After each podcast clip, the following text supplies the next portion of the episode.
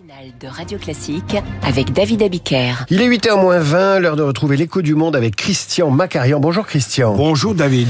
On part en Corée du Nord. Kim Jong-un, le dictateur nord-coréen, vient de menacer d'anéantir la Corée du Sud qu'il qualifie de principal ennemi et il promet de renforcer la dissuasion nucléaire que signifie ce brusque durcissement de ton? Le régime de Pyongyang s'est beaucoup enhardi depuis que la Russie s'est portée acquéreuse de munitions auprès de la Corée du Nord.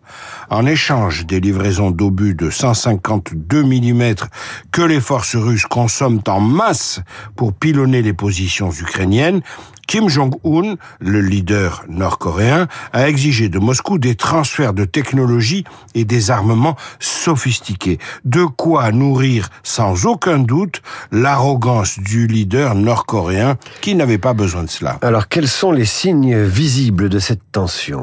En novembre dernier, la Corée du Sud a pu identifier des signes de fourniture à la Russie de missiles balistiques d'une portée de 450 km ainsi que des indices de la livraison d'un million d'obus de la Corée du Nord à la Russie. Préalablement, les Américains, de leur côté, avaient détecté une intensification sans précédent du trafic ferroviaire entre la Corée du Nord et la Russie, soit plus de 1000 conteneurs d'armes et de munitions qui avaient pris le chemin de la Russie.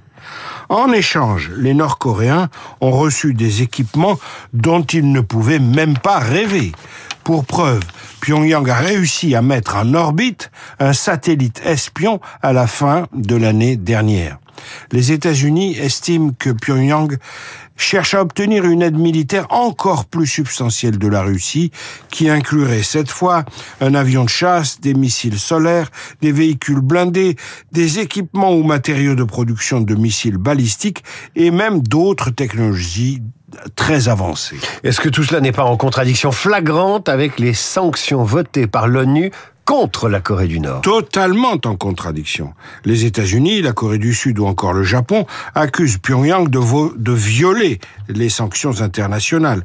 Les transactions d'armes entre Pyongyang et Moscou vont à l'encontre de plusieurs résolutions du Conseil de sécurité des Nations Unies, dont certaines ont été votées par la Russie elle-même.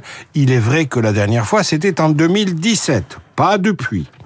John Kirby, le porte-parole du Conseil de sécurité nationale des États-Unis, a confirmé à plusieurs reprises tous ces lourds soupçons. Alors pourquoi Kim Jong-un menace-t-il Séoul d'un anéantissement nucléaire Tous ces mots sont très forts, il y a beaucoup d'intimidation. Euh, pourquoi ce, ce, wording, comme on dit en anglais? Ce wording, c'est une manière pour lui de changer de statut et d'être pris en considération par les grandes puissances illibérales, évidemment la Russie, on en a parlé, mais aussi, notamment et surtout, la Chine. La Chine vis-à-vis -vis de laquelle la Corée du Nord était en situation de mendicité jusqu'ici. L'an dernier, la Corée du Nord a officialisé le caractère irréversible de son statut de puissance nucléaire en faisant centrer cette mention puissance nucléaire dans sa constitution. Et elle a tiré plusieurs missiles balistiques intercontinentaux, encore une fois en violation de, des résolutions de l'ONU. Cette année, les menaces d'anéantissement de la Corée du Sud, proférées par Kim Jong-un, ont pour but de permettre aux leaders nord-coréens de montrer, euh, de pardon, de monter d'une marche sur le podium, le podium si peu enviable des dictatures. Et je pensais que la Corée du Nord était déjà en haut du podium. Merci Christian, à demain. À suivre, après la nomination d'un Premier ministre de 34 ans, Marc Bourreau distribue des bons points aux enfants précoces, aux surdoués, à tous les hauts potentiels intellectuels. Le journal imprévisible, c'est juste après la pause.